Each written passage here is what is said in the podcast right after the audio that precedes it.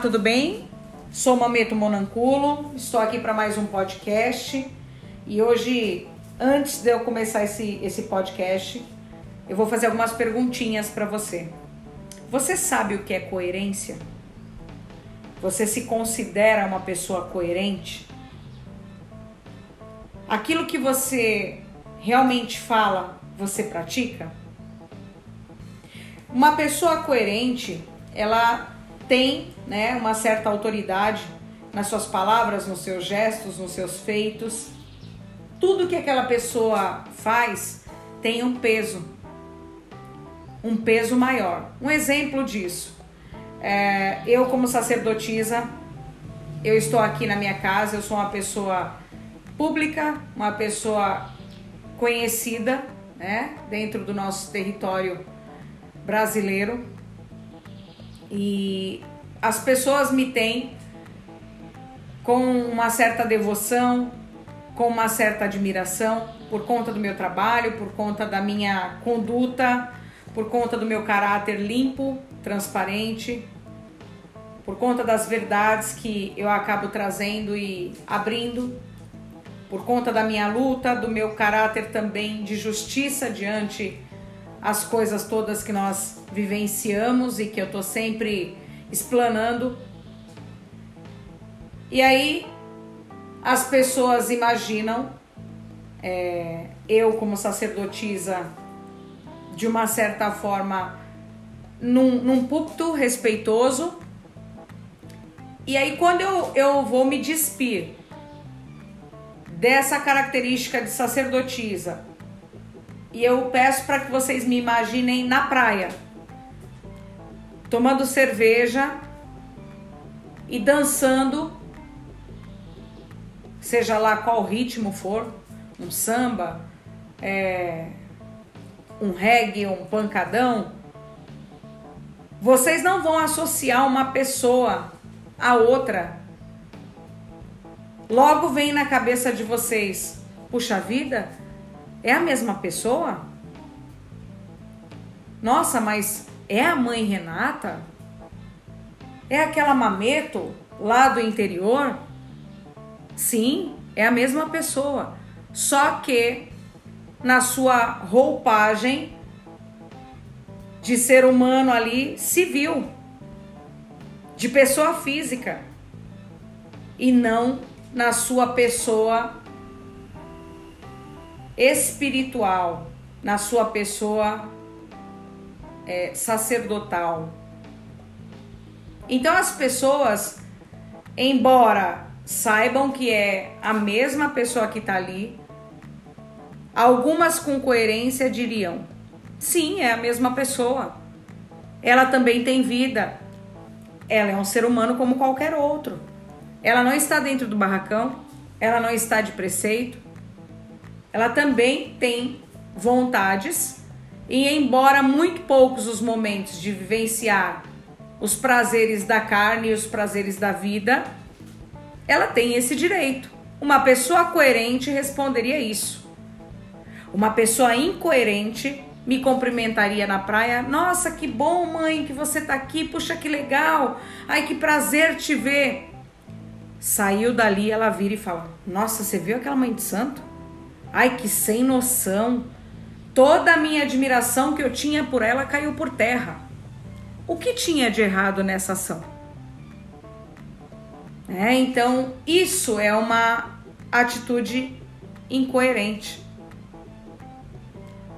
Então, as pessoas é, têm dificuldade de se relacionarem e de entender o que é coerência dentro das suas convivências, os seus relacionamentos, as suas escolhas. Então, dentro do barracão, por exemplo, a questão de ser coerente em relacionamentos com os seus irmãos de santo, como você se identifica? Você é aquela pessoa que chega no barracão, dá a benção a todos, participa das conversas, é, está com todos, mas não toma partido de nenhuma situação ouve tudo, mas entra mudo e sai calado. Você é aquela pessoa que chega conversa com as pessoas, bate papo, dá risada, participa, fala junto. E quando aquele seu irmão vai embora, você vira para o que está do lado e fala assim: então, essa pessoa isso, essa pessoa aquilo, e aí você fala mal dele? Você é aquela pessoa que, oi irmão, oi irmã, bença mãe, a bença macota, a bença cota, a bença meu tata. E quando essa pessoa vira as costas, você fala: ai, que nojento, ai, que sem noção. Isso é ser incoerente. Porque uma pessoa coerente chama todas essas pessoas e fala assim: irmão, vem cá.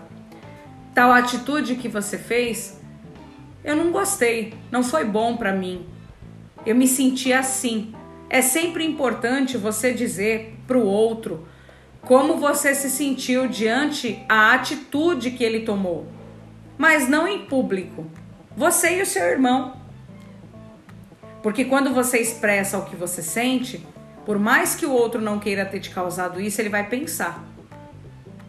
Agora, quando você expõe isso de uma forma ruim, aquela pessoa vai criar um sentimento também ruim diante de você. E aí você não está sendo verdadeiro, justo, nem consigo, nem com a sua espiritualidade e nem com o seu irmão. Na frente você verbaliza uma coisa, é aquela coisa somos família. E quando você vai embora ou quando você está do lado com uma outra pessoa, aquele sentido família para aquela pessoa que você estava ali fazendo juras perdesse o sentido. Então há pessoas dentro de um barracão que agem como se elas gostassem de todo mundo. Mãe, o que tem de errado nisso? Nada. Não tem nada de errado, desde que seja verdadeiro. Agora, se você não gosta de todo mundo, porque nós não precisamos gostar de todo mundo, nós devemos respeitar. Respeitar aquela pessoa Seja ela um indumbe, que é aquela pessoa é, que chegou agora no barracão, que não sabe nada, que não é iniciado. Seja a pessoa muzenza, que é uma pessoa iniciada, mas ainda não tem seu cargo, não tem seu posto. Seja uma macota, seja um, um tata, seja até mesmo eu, amameto da casa. Então tem que sim ter coerência nesses relacionamentos. Tem que se ter verdade, tem que se ter respeito, tem que se ter transparência. Porque a gente só constrói algo firme se há a transparência. Do contrário, existem apenas conveniências e teatro então, quando nós estamos no palco da fé, nós encenamos, nós mostramos que somos a família Doriana. E quando nós estamos cada um na nossa zona de conforto e de segurança, que geralmente são as nossas casas, a gente pega o nosso telefone e a gente destila o nosso veneno e o nosso dissabor, ou aquela verdade que a gente acredita que seja a correta para um irmão, para outro e para outro. E isso é ser coerente? Ser coerente é ser realista. É entender as coisas com maturidade.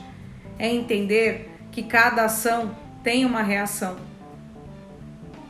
É resolver os processos da nossa vida. As pessoas que falam, estamos juntos, Ó, se você precisar, me, me liga, me chama, conte comigo. E aí, quando você liga para aquela pessoa, ela vira e fala: ai, que saco, Fulano tá me ligando. Ou então, simplesmente, ela não te atende. Ela te promete, ela não cumpre, ela cria expectativas dentro de você. Ela até poderia ter a vontade ali naquele momento de te ajudar. Mas Ela foi embora do barracão, ela voltou para o dia a dia de correria dela, ela foi pro, pro trabalho, ela foi para aula, para faculdade e ela esqueceu daquele compromisso que ela firmou ali com você. Só que você naquele momento de fraqueza, de dificuldade, de tristeza, de preocupação, logo vai lembrar daquela promessa. E aí você faz tudo o que a pessoa pediu para que você fizesse, procurasse ela. E essa pessoa não tem tempo, essa pessoa não tem uma palavra para lhe dar. Essa pessoa, quando não, não lhe recebe. Isso é ser incoerente. Isso é ser irresponsável com a dor do outro. Então a gente só pode se comprometer quando a gente vai cumprir. Quando a gente se compromete com uma pessoa, seja para um atendimento, seja para um serviço prestado.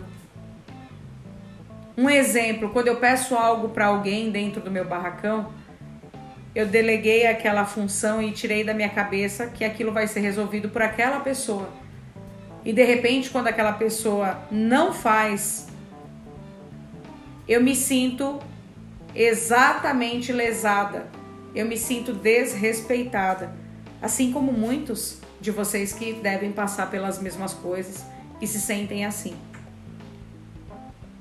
Então, são situações que a gente vivencia no qual a gente acaba descaracterizando a falta do compromisso, o respeito. A pessoa liga para ser atendida com jogo de búzios, eu marco essa pessoa às três. E quando ela me liga, ai, agora eu não tô afim. Coloco no silencioso e não atendo. Isso é ser incoerente, isso é ser desrespeitoso. Aquela pessoa que está esperando sua encomenda, aquela pessoa que está esperando o seu jogo, aquela pessoa que está esperando a sua ligação, ela cria uma expectativa em cima daquilo que você disse para ela. Então, cuidado com as coisas que vocês prometem, que vocês dizem nas relações de vocês, no barracão, no trabalho, Cuidado com as incoerências na vida financeira. Às vezes a gente tem vontades, sonhos de ter algumas coisas na qual o nosso momento financeiro não pode proporcionar aquilo.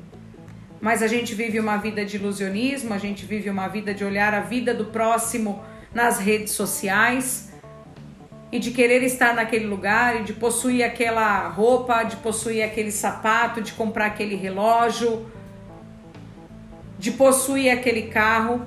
E dentro das suas condições financeiras você tem condições de andar de Fusca ou de um carro popular de até 40 mil que seja, mas a sua vontade, o seu sonho, a sua expectativa é de andar num carro de 80 mil. Mas você não possui aquela condição. E aí você vai daqui, vai dali, vai de lá e faz essa dívida. Então isso também é uma questão incoerente, porque lá na frente você vai ter uma situação ruim, você vai ter perdas e você vai ter frustrações. Nós devemos ter cuidado com a discrepância das, dos valores dos quais a gente inverte na nossa vida, daquilo que realmente é fundamental e daquilo que é uma coisa passageira, é uma coisa que vai satisfazer meu ego naquele momento, mas que não vai me levar a lugar nenhum. O supérfluo do que realmente é necessário. Então, gente, é como a pessoa ter uma vida simples, ganhar um salário mínimo e comprar um iPhone. Ué, mas o que, que tem de mal? Ela tá pagando, não tem nada de mal. Se ela conseguir ter uma boa alimentação, se ela conseguir vestir-se bem, se ela conseguir ter uma vida confortável, digna. Agora as pessoas perdem as suas dignidades para viver ilusões. As pessoas perdem o senso de responsabilidade para viver de coisas materiais e momentâneas. E aí as pessoas esquecem de cuidar delas mesmas. E isso é um fator muito preocupante. As pessoas dizem assim: "Ah, o maior sonho é trabalhar de segunda a sexta". É um grande sonho realmente trabalhar de segunda a sexta, mas é um sonho distante para quem quer progredir e prosperar na vida. Existem duas formas de ser rico e próspero. Ou você nasce num berço de ouro, ou você trabalha e trabalha muito. Só tem dois tipos de pessoas que descansam de final de semana: as muito bem-sucedidas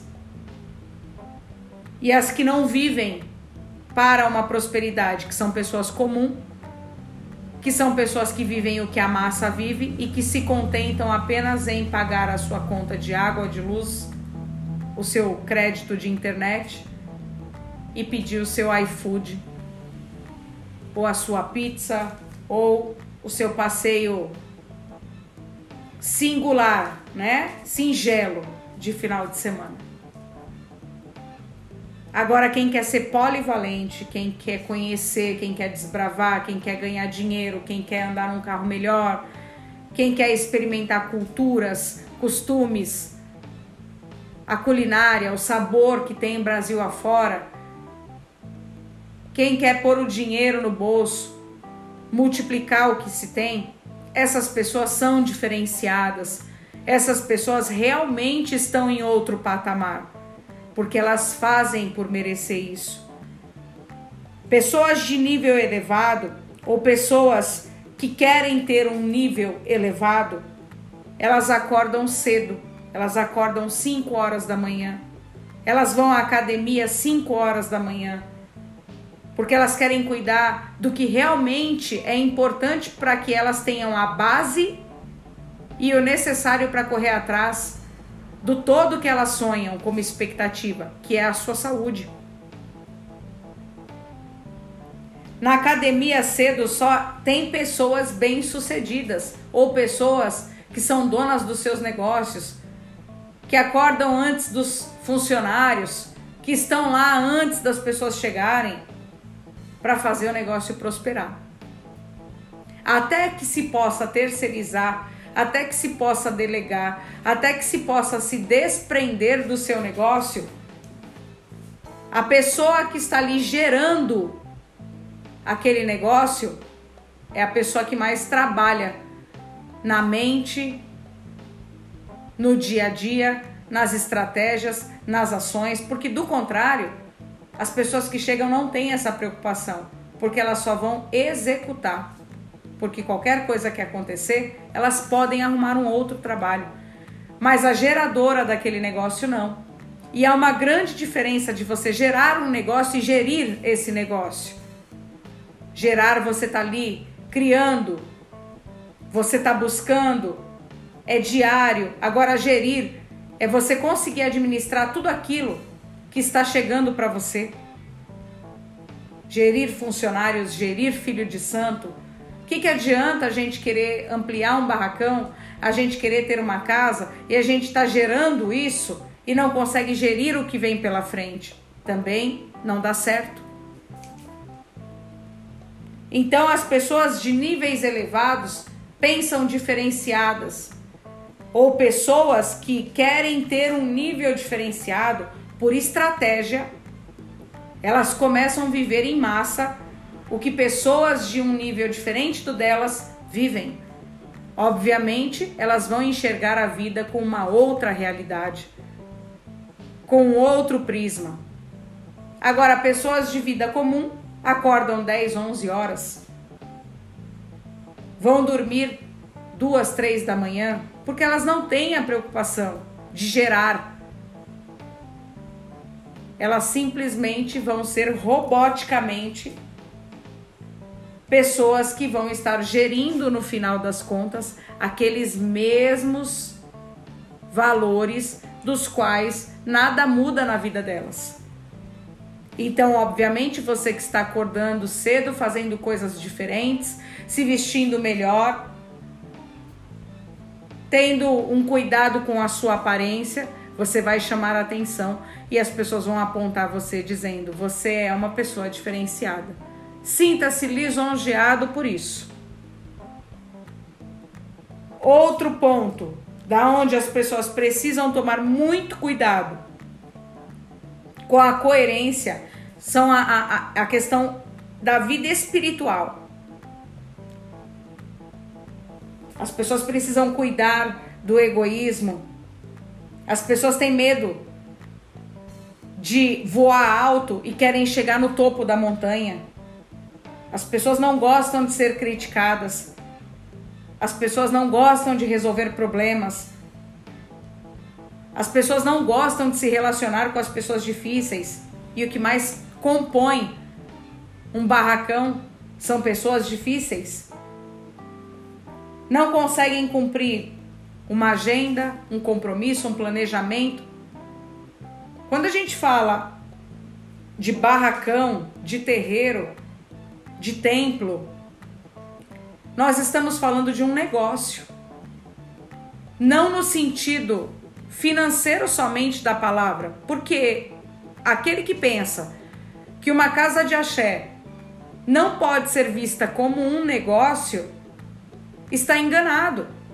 Porque uma casa de axé, embora ela pratique a caridade, ela é composta de despesas. Ela é composta de pessoas desprovidas financeiramente. Mas ela não é vista só como um negócio financeiro, que ela tem que fazer dar certo. A dirigência daquela casa tem que fazer aquilo dar certo. Ela é vista como um negócio psicológico, emocional, espiritual. As pessoas, elas não têm essas dificuldades só no terreiro. Elas são assim na vida delas. Eles não gostam de pressão. Então, assim, é muito complicado você ajustar uma pessoa você ajustar um filho de santo, porque com ele vem as crenças e os valores da família dele.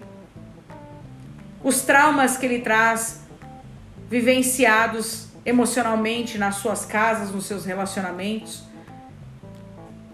E para você entender tudo isso, a pessoa tem que se permitir. Graças a Deus, eu aqui na minha casa é, costumo dizer para os meus filhos que eu sou mamameto que acabo abrangendo outros canais pelas minhas formações acadêmicas, é, pelos estudos que eu busco.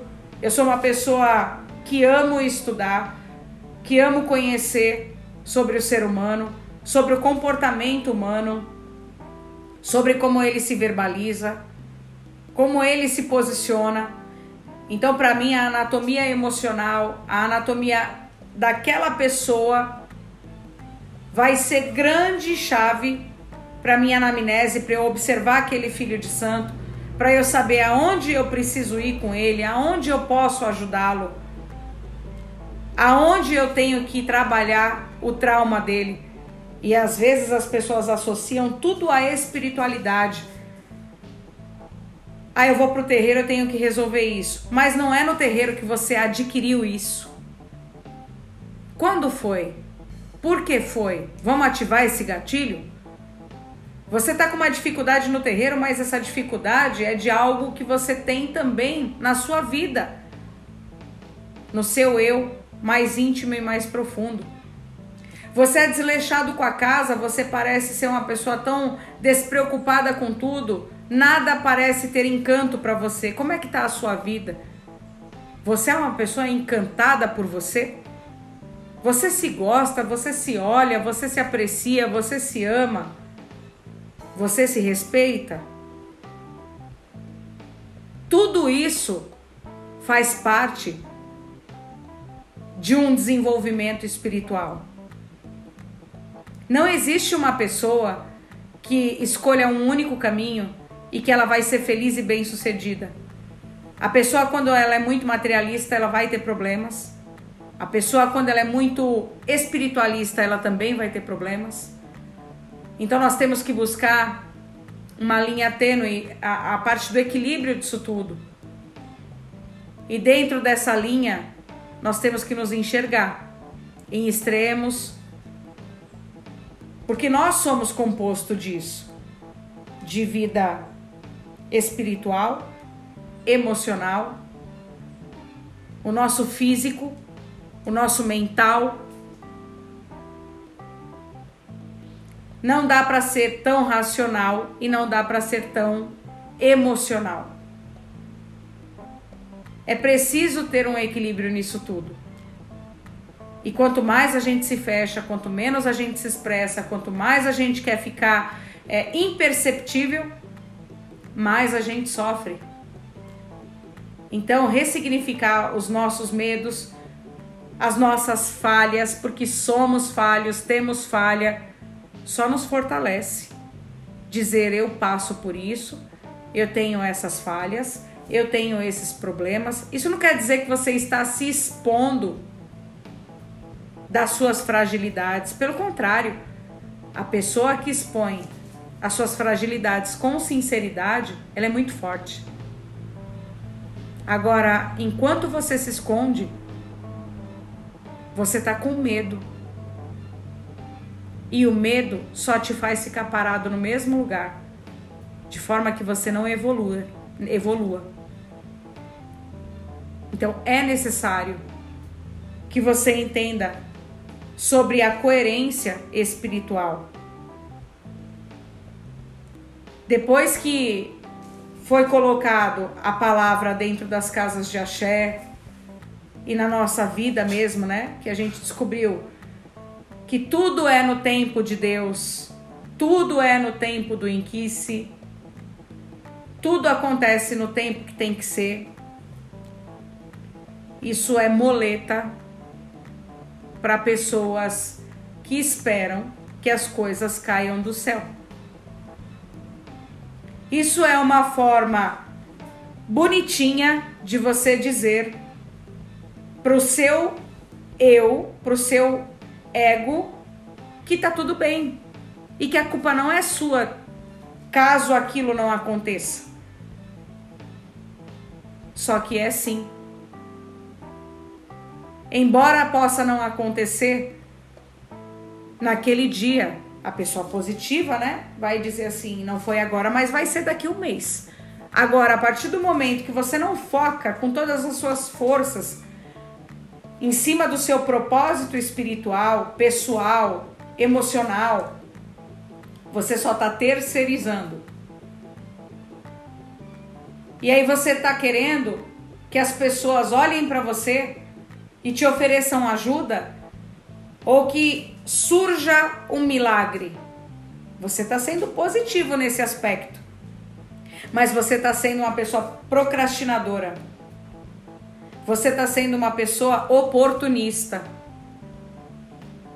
se pendurando na, na moleta de esperar que as coisas vão acontecer, sem que você faça o esforço, porque você sempre quer pagar o menos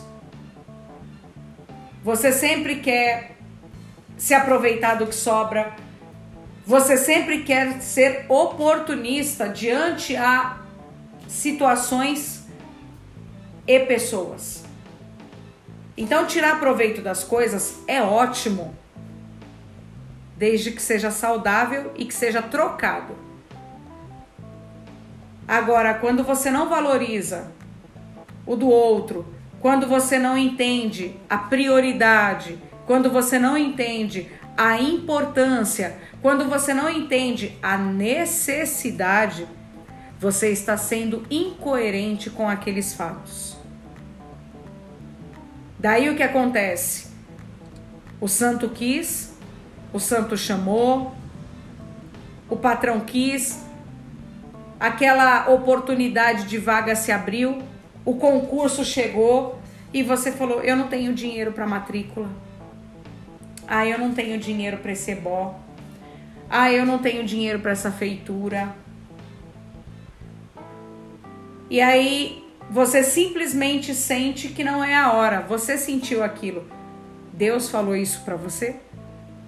O inquice veio lhe dizer isso? O jogo de búzios da sua mameta ou do seu tateto lhe disse isso? Ou foi o seu ego falando para você? Espera mais um pouco. E aí, quando as coisas ficam ruins, que geralmente é o que as pessoas esperam acontecer, perder a vaga no concurso, perder a oportunidade do trabalho, perder aquele momento especial que o santo estava ali pedindo e clamando para ser cuidado, iniciado, zelado. Aí vem o vitimismo. Porque as coisas saem do eixo meu santo me castigou, meu patrão não gosta de mim, minha mãe de santo não me dá oportunidade, virou as costas, eu não tenho sorte porque eu não consegui esse concurso, nada para mim dá certo. E aí você entra numa frustração com tudo, sendo que a frustração foi você quem criou. Porque tudo tem um início, um meio e um fim. E a gente sabe quando a coisa não vai dar muito bem lá no final. Só que a ilusão que a gente tem de achar que sempre o milagre vai acontecer e que a gente vai criar oportunidades em cima de outras pessoas, outros caminhos, é muito ruim. É muito incongruente com tudo. Então, para a gente crescer, para a gente se evoluir, todos os dias a gente tem que olhar como foi o nosso ontem e falar isso eu não quero mais para mim. Esse comportamento eu não quero. Eu trabalhei assim, eu não gostei, eu quero modificar isso. Esse local de trabalho para mim não tá agradável. Eu quero harmonizar, eu quero deixar com uma cara gostosa que eu me sinta bem. Eu quero fazer diferente. Eu quero que as pessoas me notem.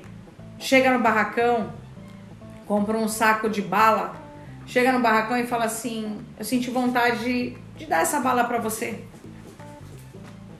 É um gesto que vai trazer um sorriso. As pessoas desconfiadas e mais sofridas vão dizer para você assim: Hum, que você tá querendo, que você tá me agradando. Porque gente ressabiada e que sofre emocionalmente por um monte de bichos e insegurança, pergunta isso. Basta você ser generoso ou você fazer alguma coisa que as pessoas sempre vão achar que você está fazendo algo porque você quer outra coisa no lugar. Então, se eu lavo essa louça é porque eu estou querendo alguma coisa. Se eu varro esse chão é porque eu estou querendo alguma coisa. Nunca é porque eu quis fazer. É assim que as pessoas pensam. Nunca é porque eu quis te ajudar, porque você é importante para mim. Porque levar a vida assim é mais fácil e é mais leve. Então, gente, nós devemos tomar cuidado com essas situações. Porque quando a gente é colocado num clã, num templo, num núcleo, pelo nosso orixá, pelo nosso enquice, nós não devemos ficar expostos. Nós devemos sempre nos vigiar das nossas atitudes e tomar muito cuidado, porque às vezes sendo incoerente com o nosso irmão, a gente pode também virar as costas e alguém estar sendo incoerente com a gente. Então é uma vida mentirosa, é uma vida fake, é uma vida ruim, é uma vida que nós não gostamos. Todo mundo, sem exceção, quando a gente vai conversar, fala: Você gosta de fofoca? Não. Você gosta de conflitos? Não. Você gosta de fuxicos? Também não. Você gosta de discussões? Também não. E por que, que a gente cultiva esse tipo de coisa? Por que, que a gente compartilha mensagens? Por que, que a gente compartilha conversas no WhatsApp? Por que, que a gente é, tem esses comportamentos de forma prejudicial? E por que, que a gente não consegue compartilhar as fotos, as coisas boas do nosso trabalho. Quem tem casa, quem tem sua, suas vidas espirituais e fazem parte de um terreiro, de um barracão. Por que não compartilhar essas coisas? Se você é um sócio, por que não compartilhar? É sempre com medo de ser copiado, julgado, apontado. E isso é ser família espiritual? Não, isso não é. Isso não é se relacionar. Então nós devemos nos vigiar, tomar cuidado com as nossas incoerências. Somos humanos e falhos e todos temos isso. Mas para crescer na vida nós precisamos ressignificar. A gente não tem controle dos nossos sonhos. Nós não temos controle do que o espiritual nos reserva. Nós não temos controle do que a nossa mente pensa, mas do que a nossa boca fala, a gente tem. Do que os nossos dedos vão replicar, nós também temos. Então seja flor, não seja espinhos. Por hoje é só. Espero que vocês tenham gostado, que curtam bastante nosso podcast, que tenha se visto em alguns momentos. Isso não é um julgo, isso não é uma verdade absoluta. Tudo que eu coloco aqui são vivências das minhas mais pessoais, espirituais e também profissionais, e eu tenho certeza que pode ajudar de alguma forma cada um de vocês.